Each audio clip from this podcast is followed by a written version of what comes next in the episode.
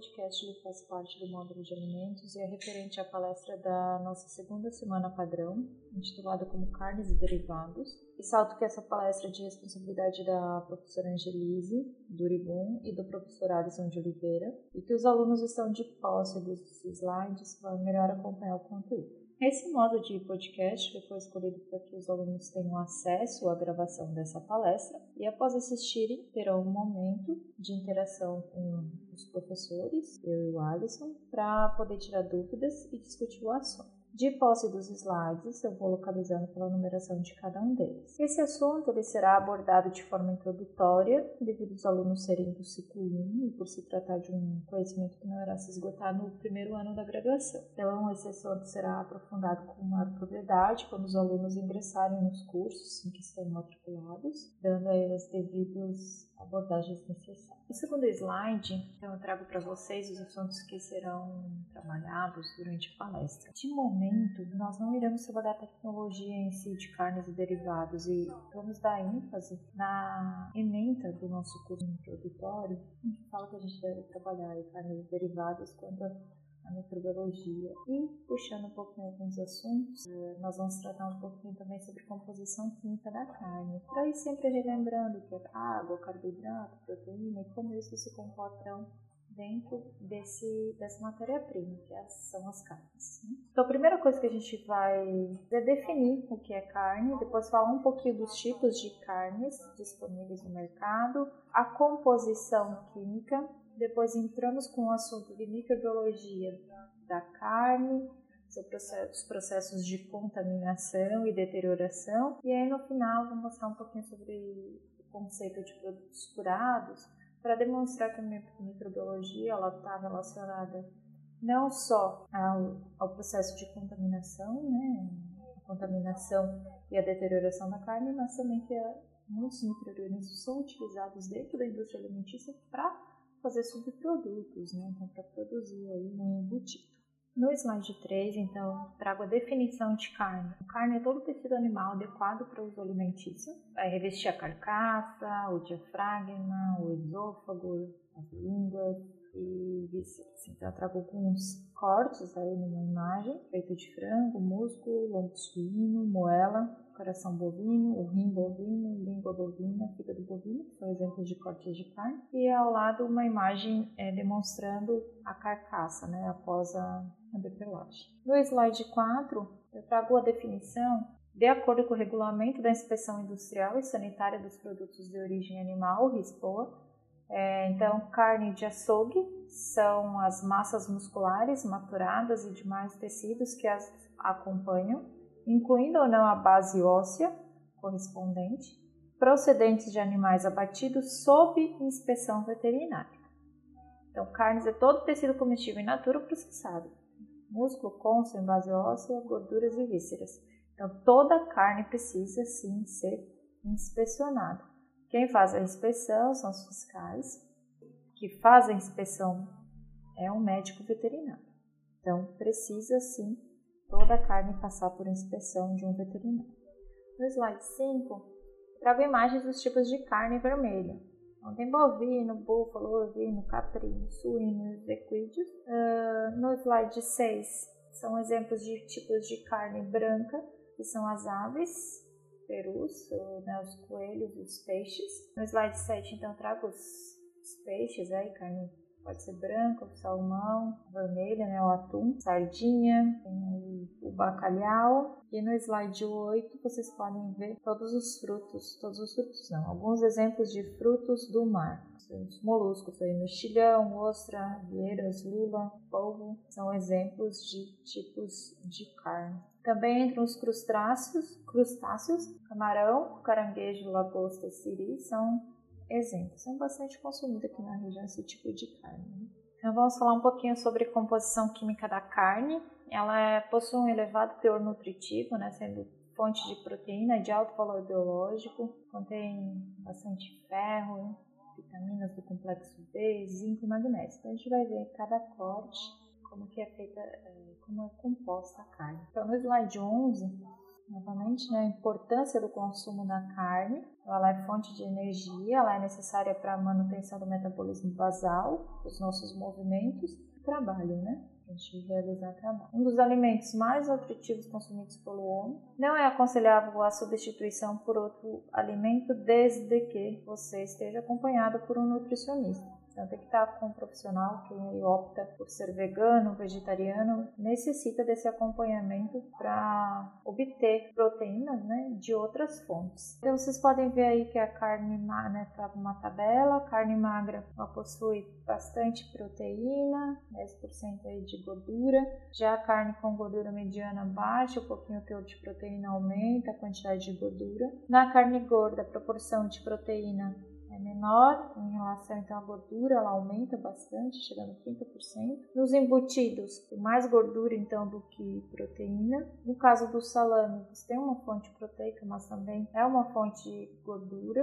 Vocês podem ver que chega até 40%. O presunto cozido ele contém mais proteína, menor quantidade de gordura. E o toucinho aí chegando a quase 60% de gordura. Quanto mais gordura, maior a energia no slide 12, eu trago diferentes tipos de carnes, de acordo com então, quanto a água, proteína, gordura e minerais. Então, vocês vão ver que aqui, começando pelos minerais, a carne ela possui pequenas quantidades de minerais. A gordura vai variar de espécie e também quanto ao corte, depois a gente vai falar isso. Vocês podem ver que a carne suína ela tem 75% de água, e vou falar um pouquinho da água, ela de todas as espécies na sua variação.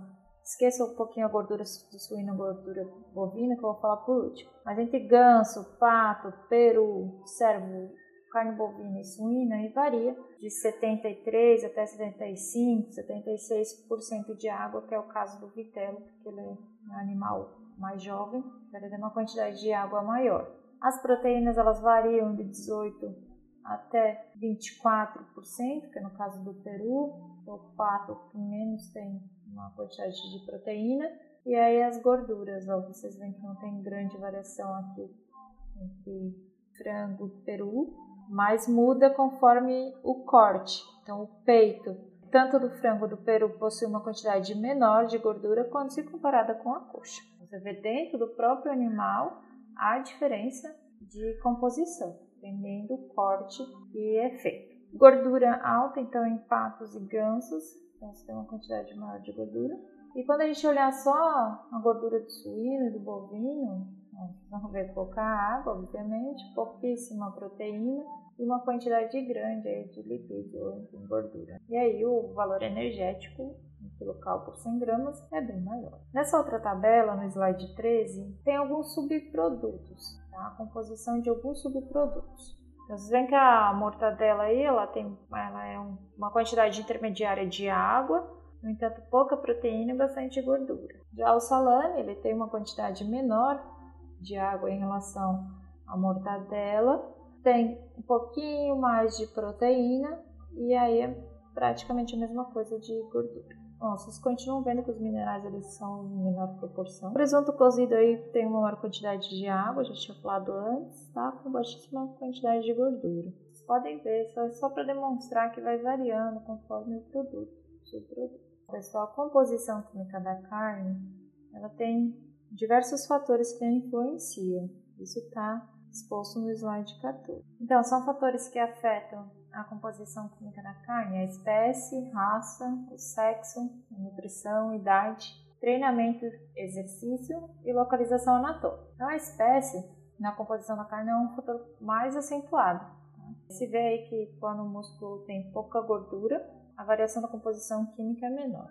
Mas, de forma geral, é o que mais influencia a composição química. Quanto à raça, ele é um fator intrínseco também que afeta muito a composição química e bioquímica do músculo. Por exemplo, bovinos de corte, eles possuem uma quantidade maior de graxa intramuscular em relação ao bovino de leite. O sexo, em geral, então, os machos possuem menor quantidade de graxa, de graxa subcutânea do que as fêmeas. A idade influencia bastante. Ao aumentar a idade, aumenta quase todos os parâmetros químicos, com exceção da água, né? Porque animais jovens eles possuem pouca quantidade de graxa subcutânea intramuscular e apresentam pouca marmorização. A nutrição, então, o nível de alimentação sobre o crescimento do animal da carne reflete na composição do músculo. Então, o teor de graxa intramuscular também é um reflexo desse plano alimentar, o plano nutricional. A localização anatômica, como vocês viram, ele é um fator intrínseco complexo, tá? Então há variações na composição química dos músculos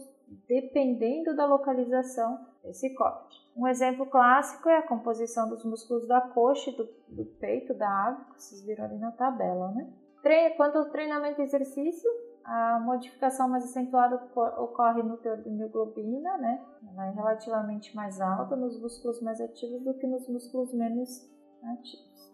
A água, ela é muito importante para a atividade muscular, né? então as, o movimento de pressão e descompressão, contração e relaxamento, ele só é possível devido à presença de água.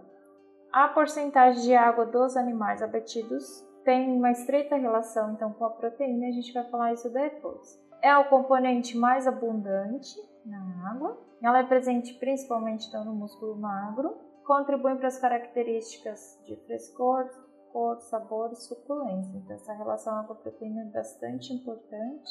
A carne vermelha magra possui ao redor de 75% de água em peso. A água ela está envolvida então em várias reações biológicas, então afeta diretamente todas as reações que ocorrem na carne durante seu processamento e armazenamento. Desses 75% de água, por exemplo, que está no músculo, 10% é extracelular e 90% intracelular. Desse 90% intracelular, 5% dela está ligada ao grupo hidrofílico das proteínas, 10% está imobilizada e 85% se encontra na forma livre.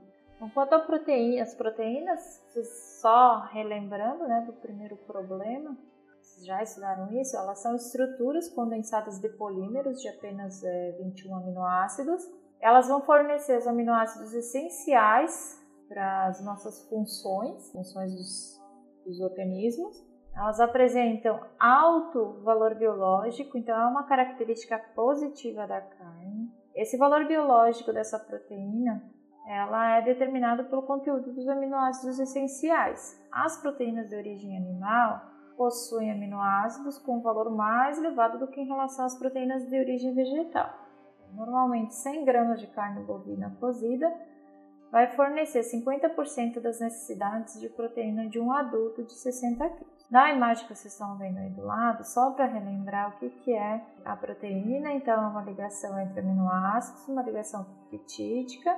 Quando um aminoácido se liga com o outro, há a liberação de água. Então, a sequência desses aminoácidos vai me dizer qual é a proteína e suas funções que estão relacionadas. A proteína ela contribui para as características de maciez e suculência devido à capacidade de reter a água, então a capacidade acrá que a gente chama, né? E essa capacidade de segurar ou enfim reter no músculo a água durante a aplicação das forças eh, externas.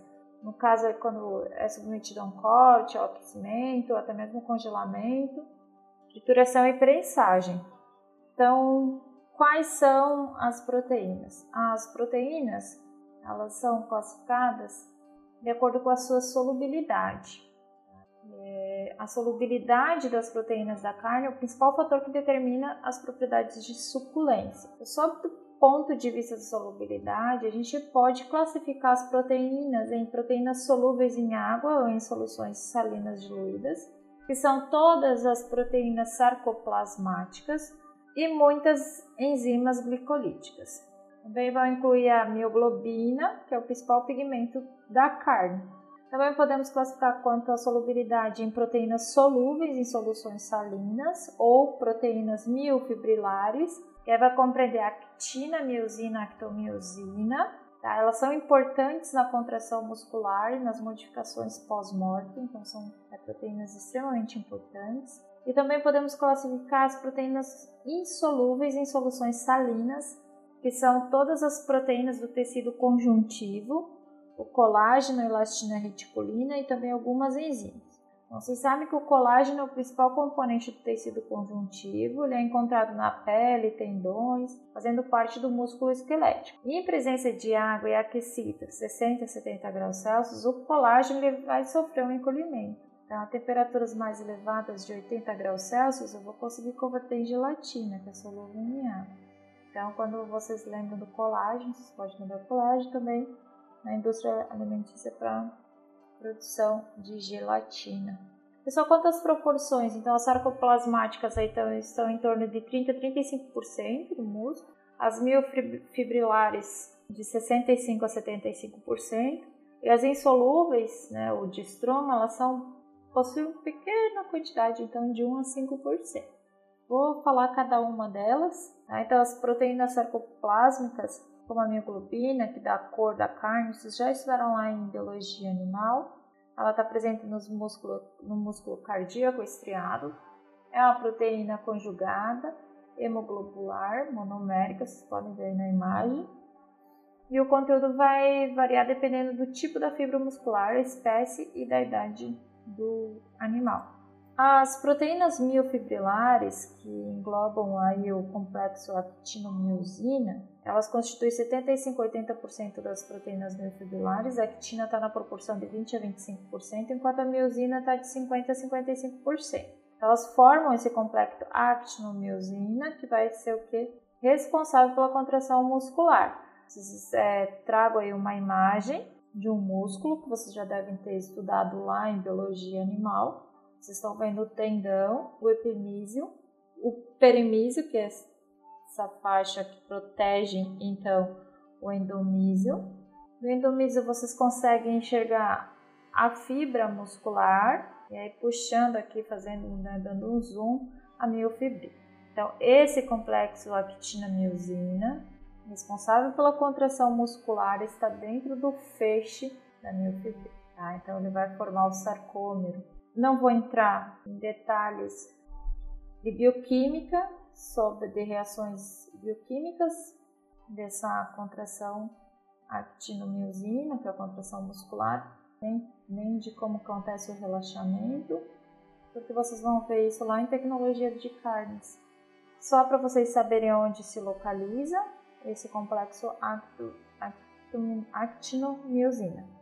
Para fazer esse essa relaxamento e contração muscular, há necessidade de outras proteínas reguladoras, como a tropomiosina, troponina e as actinas, que também são classificadas como proteínas miofibrilares. Elas também estão no músculo e são responsáveis aí por esse processo de contração e relaxamento do músculo. As proteínas insolúveis, como eu já falei sobre o colágeno ou gelatina, né? Mais abundante do organismo animal, então ele tem 25 a 30% colágeno, né, constituído por aminoácidos como a glicina, prolina e hidroxiprolina. Ele é encontrado em tendões, ligamentos, ligamentos, ossos e músculos, então bastante importante na indústria de alimentos o colágeno. Além do colágeno, né, as proteínas solúveis têm a elastina.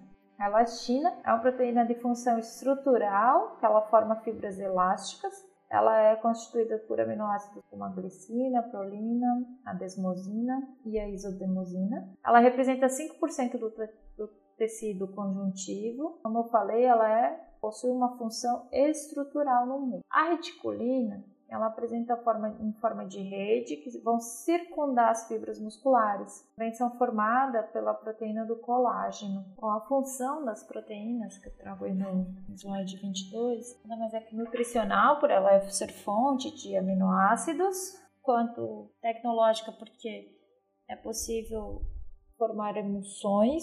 Também são responsáveis pelas reações de Maillard, devido à sua composição aí em nitrogênio e tem essa capacidade de se ligar com a água, então isso é, confere a capacidade de reter a água no músculo. Tudo isso contribui então para características de suculência, maciez e sabor. Os lipídios, ele está armazenado no tecido animal de 4 monos. Está aí presente de 3 a 13%.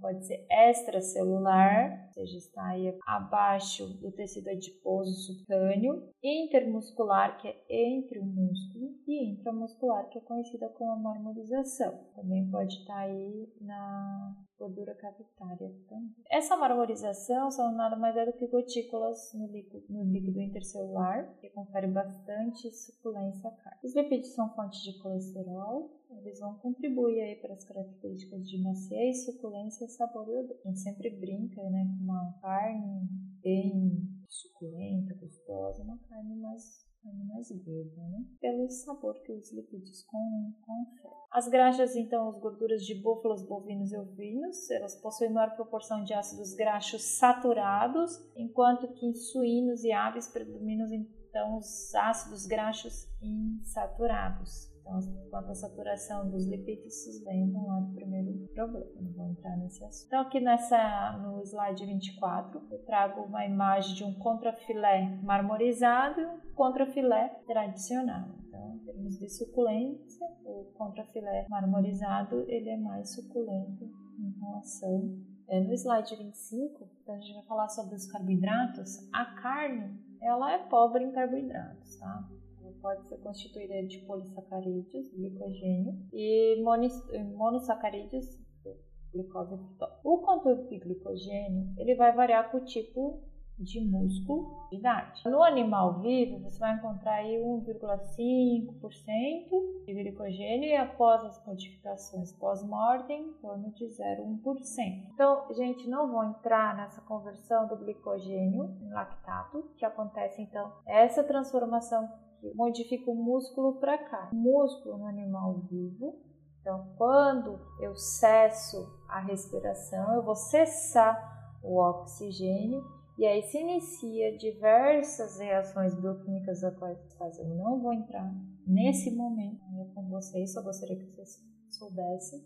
Então, vai ativar a glicólise aeróbica e vai transformar esse glicogênio em lactato. Então, são reações bioquímicas complexas que vocês vão aprofundar lá depois nos seus. Mas, de forma geral, eu gostaria de comentar algumas coisas, né? embora a gente não vá entrar nessas reações. Quando você abate, quando é abatido um animal, tem essa conversão do glicogênio em lactato, nós temos uma alteração normal no pH da carne. Então, vocês podem ver na imagem do lado, o pH da carne lá, que está lá entre 7 e 7,5, né, 7,2, ele vai ter um declínio até 5,6. Então, isso se espera de um animal abatido corretamente, que não, não passa por nenhum tipo de estresse ao longo do manejo nem durante o abate. Então, você tem essa conversão, esse decaimento, esse declínio do pH da carne para 5,6. Bom, dito isso, eu queria só ressaltar que as vísceras comestíveis elas são mais ricas em carboidratos do que o carne muscular. Então, o fígado bovino ele possui de 2 a 4%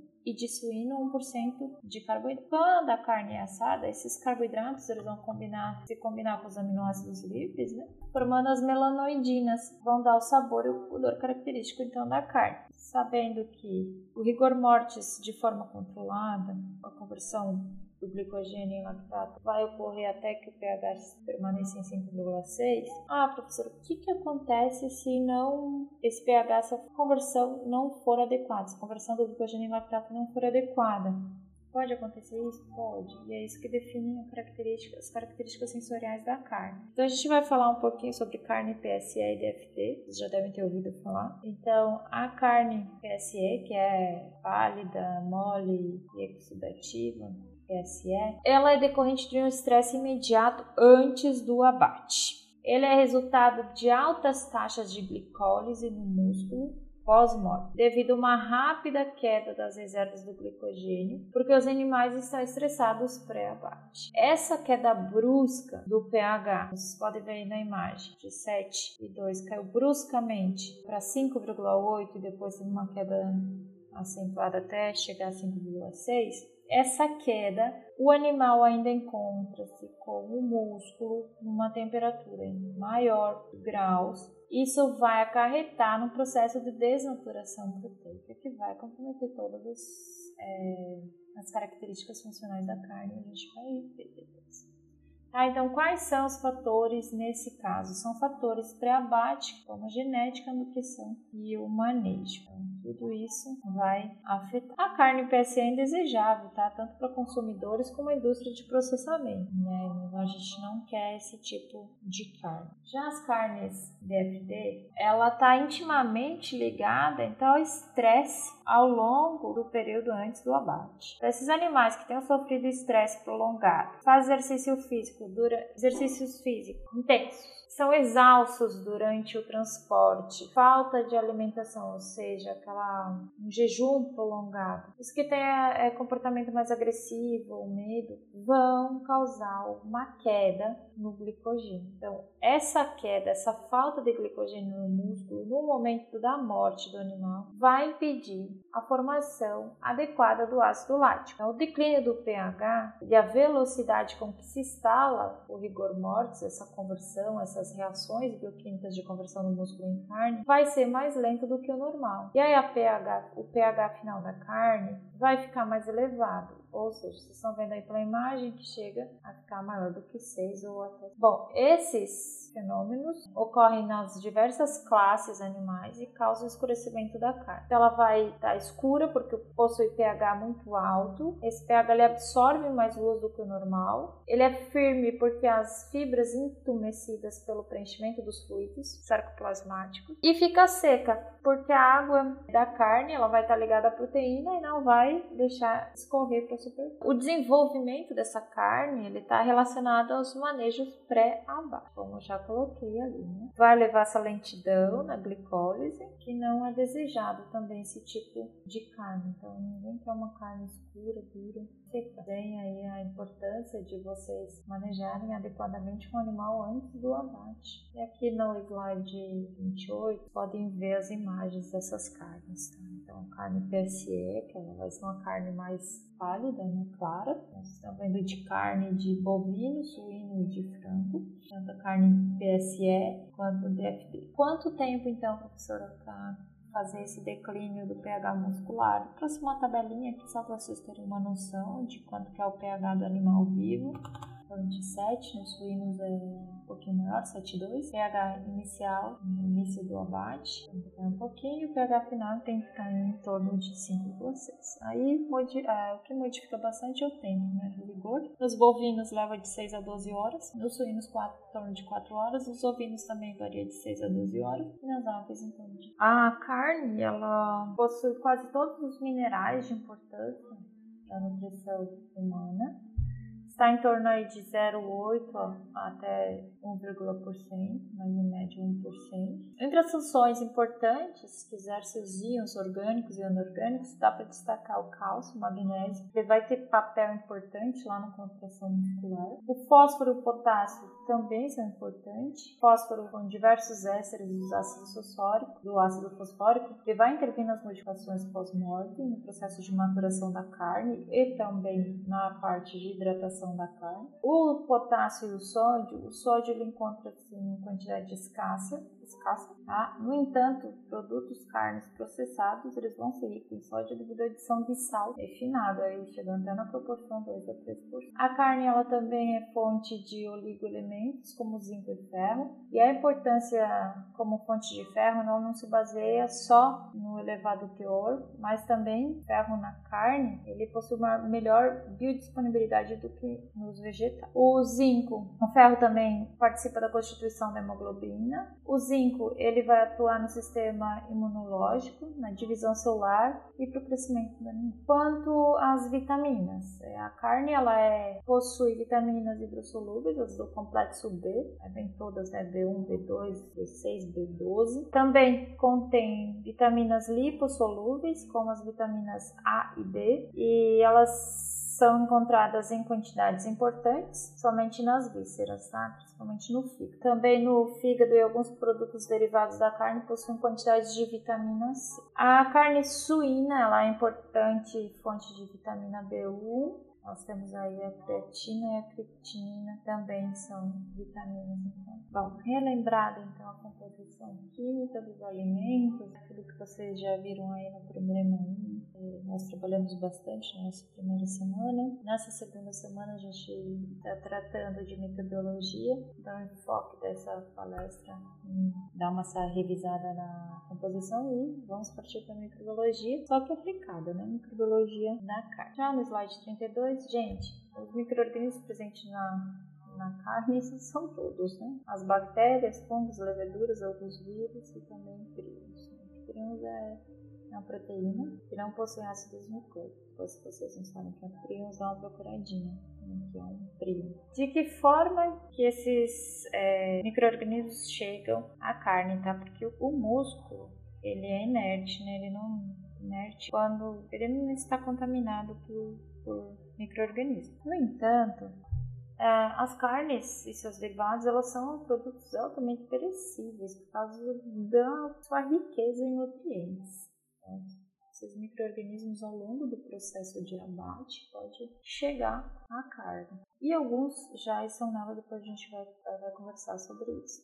Então, cuidados muito especiais devem ser mantidos durante todas as operações. No slide 34, vou trazer para vocês um fluxograma extremamente simplificado de como que se feita então um abate de um animal, né? Cada planta frigorífica e cada tipo, cada espécie animal tem um fluxograma diferenciado, a especificidade. Então, o que eu trago aqui hoje é só de forma geral para vocês entenderem. Depois da insensibilização da sangria, o animal vai para a sala de matança, então é feita anteriormente, sensibilização, depois a sangria, vamos para a remoção da pele. Depois da remoção da pele, de forma geral, segue para a evisceração, lava-se a carcaça, vai para o corte e desossa e finaliza com refrigeração e congelamento. São essas fontes de contaminação. O que é contaminação? Contaminação ela é definida como qualquer presença de substância ou agente em quantidade que torne o produto inaceitável ou então perigoso para o consumidor. E aí vão incluir todos os resíduos químicos, desde antibióticos e pesticidas, que pode estar acumulado nos tecidos, algum excesso de aditivo ou aditivo que não está permitido, matérias estranhas, então os insetos, pelos roedores, areia, poeira,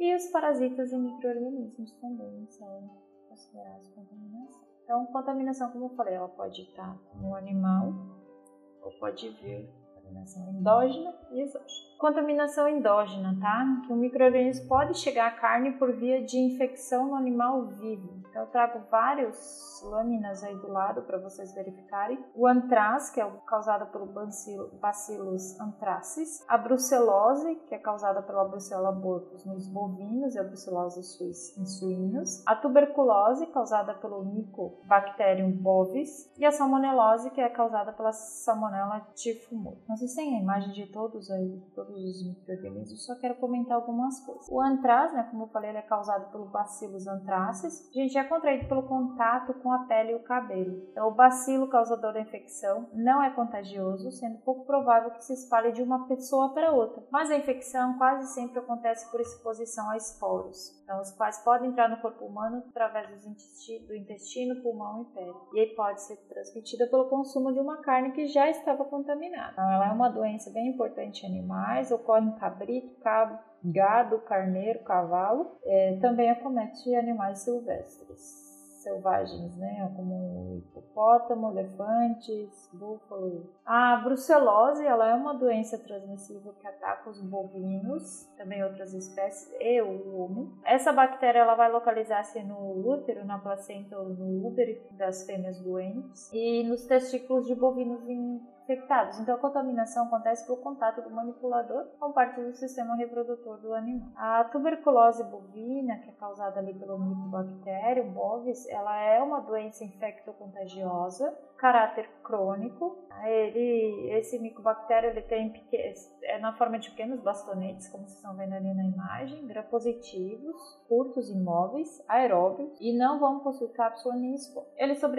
aí por vários meses quando está em locais de baixa coincidência de luz, né? E nas passagens sobrevivem até dois anos. Então, sim, passa por consumo de leite cru e contaminação da carne, principalmente quando a contaminação cruzada ou um contágio acidental. A salmonelose é uma bactéria da família das Enterobacteriaceae, causa intoxicação alimentar e, em casos bem raros, pode provocar graves infecções e até mesmo morte. A transmissão ela se dá com a injeção de alimentos contaminados, contaminados com fezes de, anim, de animais. Essa bactéria ela é encontrada em galinha, porco, em répteis, anfíbios, vacas e até animais domésticos, tá? cachorros e gatos. Qualquer alimento que tenha contato com esse animal pode sim fazer a transmissão. Então, precise, para evitar salmonelose, precisa cozinhar bem os. Quando eu falo de contaminação, isso é contaminação endógena, tá? Que vem com o animal. Já a contaminação exógena, ela vem pela invasão pós-morte. Pode ser aí por meio da pele, das mãos, pelo pelo e as fezes do animal, pelo ar e a poeira,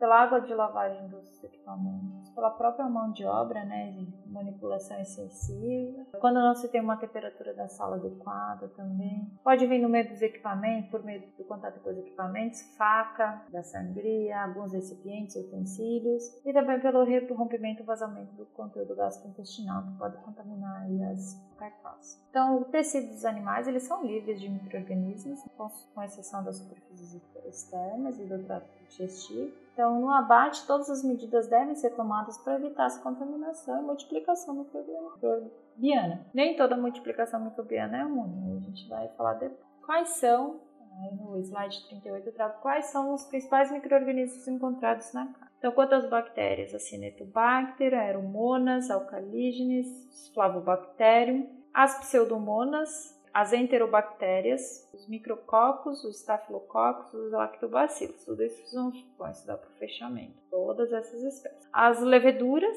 Cândida, Rhodotorula e Amonilha. E os fungos, como os Cladosporum, Cor, Penicillium alternaria. E aves e suínos, então, acometido bastante por a salmonella e o campylobacter. No slide 39, então, eu trago é uma curva de crescimento de microorganismo.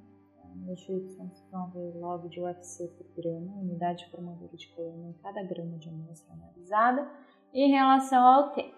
Pessoal, isso aqui é uma curva generalista, não leva em consideração, tá? Tem que levar em consideração o microorganismo e o meio que ele está inserido. Então, não necessariamente será esse tempo, vai depender do tipo de microorganismo que está inserido e as condições é, dadas para o seu crescimento. Mas, de forma geral, é assim que vai crescer um microorganismo no alimento. Então, no início, nós temos uma fase larga, fase de adaptação do microorganismo nas condições do meio. Então, ele está lá quietinho, uma fase onde ele não se multiplica. Depois dele se adaptar a esse meio, ele viu que tem ali para ele vir, para ele se alimentar. E aí ele vai para uma fase exponencial, onde ele vai utilizar todos os recursos nutricionais, ou seja, todos os componentes nutritivos, a água, e vai começar então a crescer. Uma fase bem acelerada. Aí ele vai começar a se alimentar, se desenvolver, se, se multiplicar. Vai chegar um momento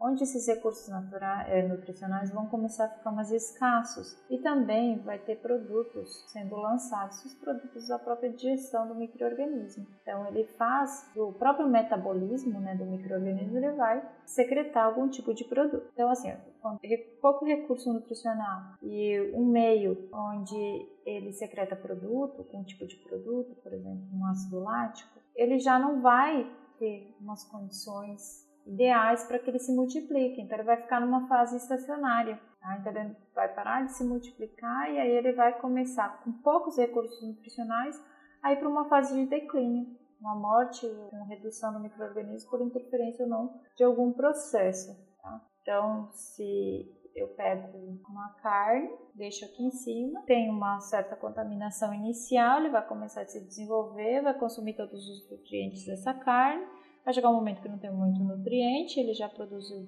muitos produtos do seu metabolismo, vai começar a ficar difícil dele se multiplicar e vai estar na fase estacionária.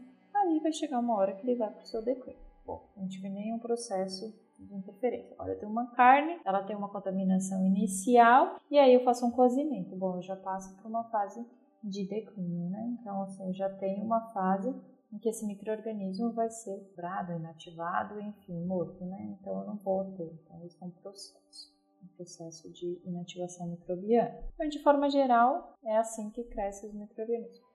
Aí eu falei, ah, vai depender do tipo do microorganismo e do meio que ele está inserido. Então, são os fatores que afetam a atividade microbiana tá? nos alimentos, de forma geral. Eu vou falar específico para cá. Então, no objetivo de vocês, lá tem como os fatores intrínsecos e extrínsecos influenciam no crescimento microbiano. Então, quais são os fatores intrínsecos? Umidade, pH, potencial de oxirredução, a disponibilidade dos nutrientes, a presença ou ausência de substâncias inibidoras. Quanto aos fatores extrínsecos, são aquilo que está relacionado com o meio que ele está inserido. Temperatura, umidade relativa ao oxigênio, vamos falar de cada um. Em relação à água, né? Toda de umidade. Então, o requerimento de água para que o microorganismo se multiplique, quanto mais água, melhor. A atividade de água da carne fresca em torno de 0,99, ou seja, quase 1. Próximo ao ótimo, então, para a maioria dos microorganismos. A carne ela é abundante em água. O pH. O pH final da carne, como a gente já viu, é entre 5,4 e 5,6 e vai permitir o crescimento de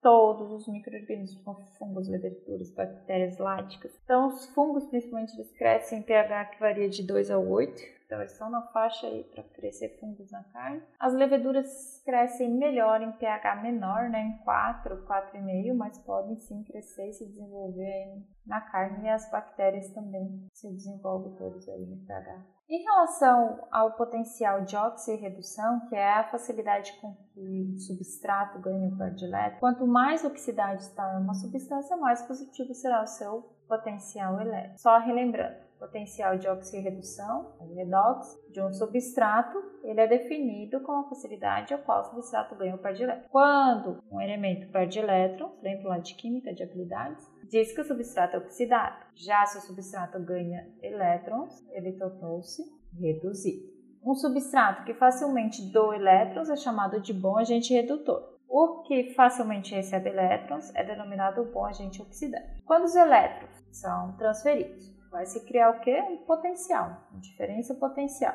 que vai ser medida aí por um instrumento e vai dado em milivolts, tá? Por isso que estão ali potencial de oxirredução.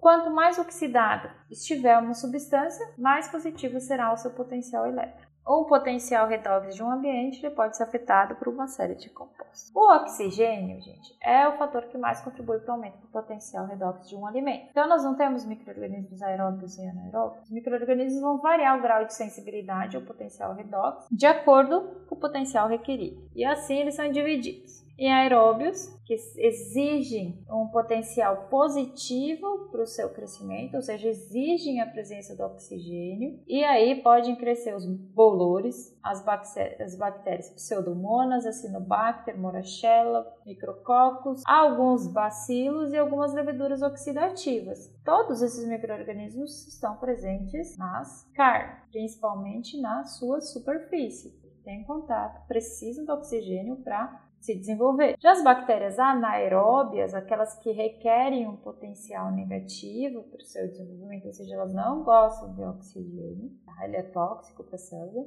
ele vai gerar ali peróxidos letais a esses microorganismos. Quem se enquadra nisso? Os Clostridium, Clostridium e o Desulfatofotomaculo. Enlatados, em que o ambiente anaeróbio vai favorecer a multiplicação de bactérias esporuladas anaeróbias e facultativo. Quantos fatores, quanto à disponibilidade dos nutrientes, a gente viu ali a composição da carne. Então, nós temos bastante minerais, alguns carboidratos, pouquinho quantidade de carboidrato, mas a carne ela é rica em proteína, né? Então, isso favorece os micro-organismos protolíticos como os flavobactérios, né? que são bacilos, são produtores de carotenoides, amarelos ou vermelhos. Eles se desenvolvem em temperaturas abaixo de 30 graus, então são sim deteriorantes de pescados, carnes e vegetais frescos e congelados. Vão provocar alteração tanto no odor quanto no sabor. Vocês veem aí imagens de uma carne contaminada com flavobacter. No slide 45, trago que não há presença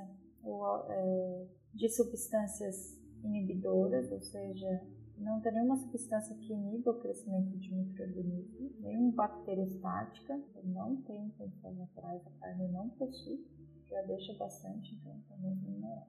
Quanto aos fatores extrínsecos, que são os fatores do meio, a temperatura influencia diretamente no crescimento do microorganismo. Então, cada microorganismo ele tem uma temperatura ótima de crescimento, tem a máxima e o mínimo. Bom, a maioria dos microorganismos vão crescer bem aí na faixa de 15 e 40 graus Celsius. O congelamento, que são temperaturas menores do que menos 1 grau Celsius, vai matar ou cessar ou causar injúria à maioria das bactérias da carne decrescimento na contagem bacteriana, não é total.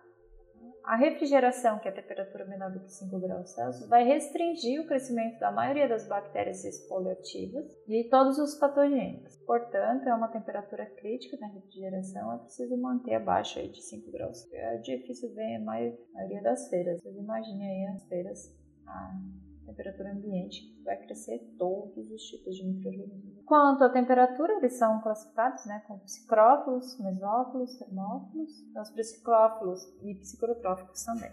No caso dos psicrófilos, eles crescem abaixo de 20 graus Celsius, vai crescer todas as leveduras, fungos e algumas bactérias, e aí vem todas as bactérias que presentes na carne, as pseudomonas, a Chromobacter, micrococcus, lactobacillus, os estrépticos, neurocontococcus, podicoccus, bactérias e proteus. Né? Vocês veem a imagem do, da pseudomona. Vocês podem ver também a imagem do streptococcus, do pediococcus, da leuconostomo. Os mesófilos, eles crescem bem entre 20 e 45 graus Celsius. Os termófilos, eles crescem acima de 45 graus. Então aí também dá para ver que o cozimento é bem importante para matar todos os micro-organismos né, na hora do preparo da e também manter refrigerados para diminuir esse crescimento. Fatores também, é um fator intrínseco a umidade relativa do ar, tá? Ele está intimamente ligado com a temperatura também de refrigeração. A umidade ela deve estar baixa na temperatura de refrigeração para evitar o efeito então suar, né, transpirado, que facilita a exfoliação da carne. As bactérias elas requerem umidade relativa acima de 90%.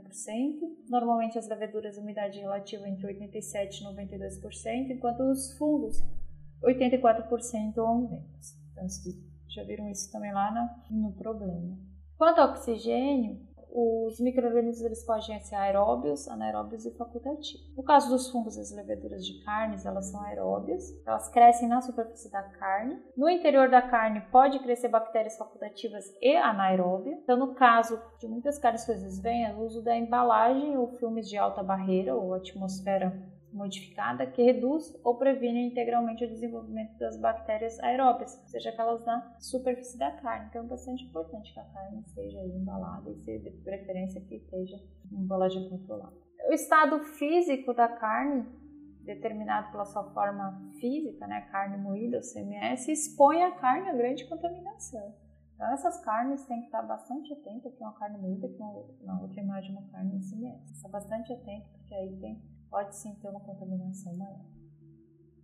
Quando a gente fala em deterioração da carne, que já vem nos próximos slides, ela pode ser tanto via microbiológica, mas também temos algumas enzimas que deterioram as carnes. O que é deteriorar a carne? Então, ao ponto que a carne torna-se imprópria para o consumo humano. A decomposição, a putrefação e aí essa deterioração pode ser por inseto, pode ser por reações enzimáticas e oxidativas intrínsecas da carne mesmo. Quais são as alterações químicas e físicas? Aí vai alterar cor, odor, sabor e a maciez da carne. Quando eu falo de alterações por enzimas, as proteases e as lipases são grandes, grandes responsáveis por, pela deterioração da carne. No caso das proteases, se elas tiverem condição aeróbica, a presença de oxigênio, ela vai degradar as proteínas em peptídeo simples e aminoácidos. Mas se elas estiverem em condição em anaerobiose, elas vão degradar em compostos sulfurados e o amônio. E aí vai causar um forte odor desagradável. Se tiver contaminado por enzimas lipases, as lipases, elas hidrolisam os triglicerídeos fosfolipídios em glicerol, ácido graxo e bases nitrogenadas para fosfolipídios. Se tiver lipólise extensiva, ou seja, excessiva, vai acelerar a oxidação lipídica. No caso das enzimas de ataque com carboidratos, por exemplo, quase não existe carboidrato na carne, né? Mas tem alguns outros produtos, como por exemplo a salsicha, que há a formação de ácidos orgânicos, primariamente o ácido lático, que pode então vir a atacar essas enzimas, atacar formando, deteriorando a salsicha.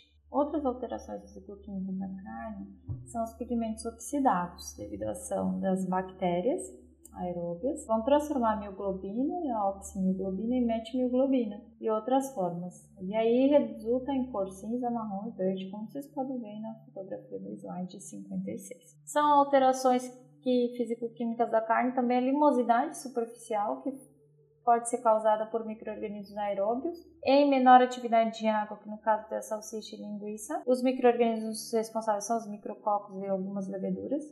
E quando não há temperatura de armazenamento adequada e há uma alta atividade de água, também pode ser causada aí por, pelas pseudomonas e alcalídeos. Aquele aspecto pegajoso, né, limoso na superfície das carnes. Outra alteração, que é causada pelos micro-organismos anaeróbios, vai ocorrer lá no interior da carne é, e ocorre principalmente em produtos embalados a vácuo ou em container fechado, tá? Onde o oxigênio está ausente ou limitado, é a ação das bactérias anaeróbias ou aeróbias facultativas que vão é, acumular os ácidos orgânicos fórmico, propiônico e acético por ações de enzimas bacterianas. Então, vai ter acúmulo desses ácidos alterando o odor. Né? Cortes de carnes empacotadas a vácuo também são deteriorados por ação das bactérias produtoras de ácido sulfúrico. Já trago aqui uma tabela, aí vocês podem conferir cada produto, a alteração e o defeito que pode ocorrer e qual microorganismo envolve. Carne fresca aí, se tiver mau cheiro, Clostridium esporogenes. Na carne embalada a vácuo, se tiver ácida, adocicada ou rançosa, pode ser lactobacillus, micobactéria, enterobacter. Salsicha, se tiver gás, lactobacillus. Vou pegar o bacon, então, com a descoloração, porque tem a presença de fungos. Então, você vai ver cada produto. Aqui as latas, né? Os enlatados. Se estiver esterilizado comercialmente e produzir gás, pode estar contaminado por bacilos e clostridium. Vocês podem consultar aí cada tipo de problema com seu microorganismo. O que, que pode acontecer se o humano consumir uma carne contaminada? Bom, pode ter infecção e intoxicação.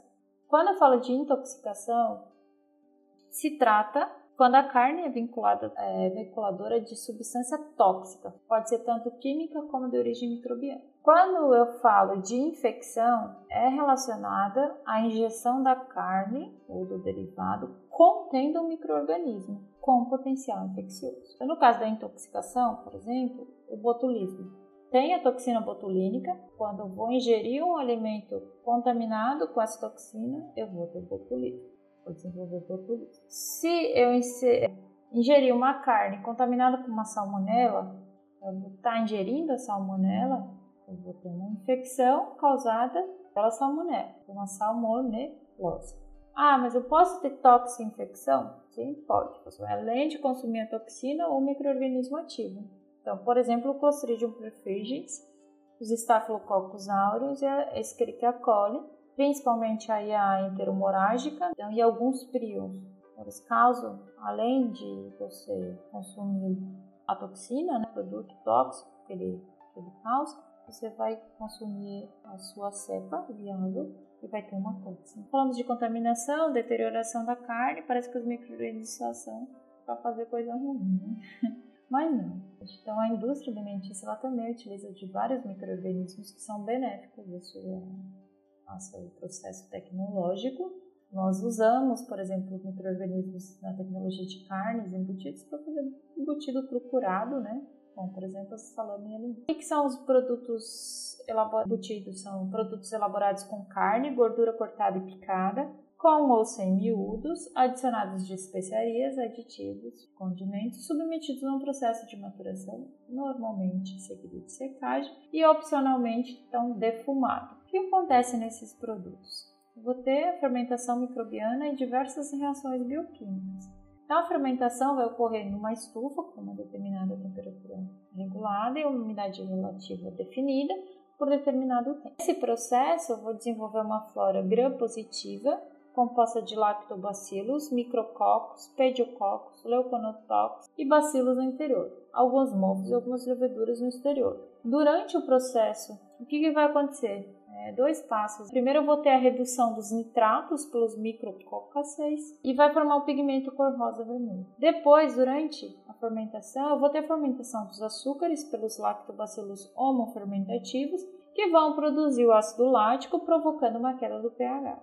Isso também vai transformar a emulsão inicial do gel devido à coagulação das proteínas e vai inibir o crescimento de bactérias patogênicas, como no caso das pseudomonas.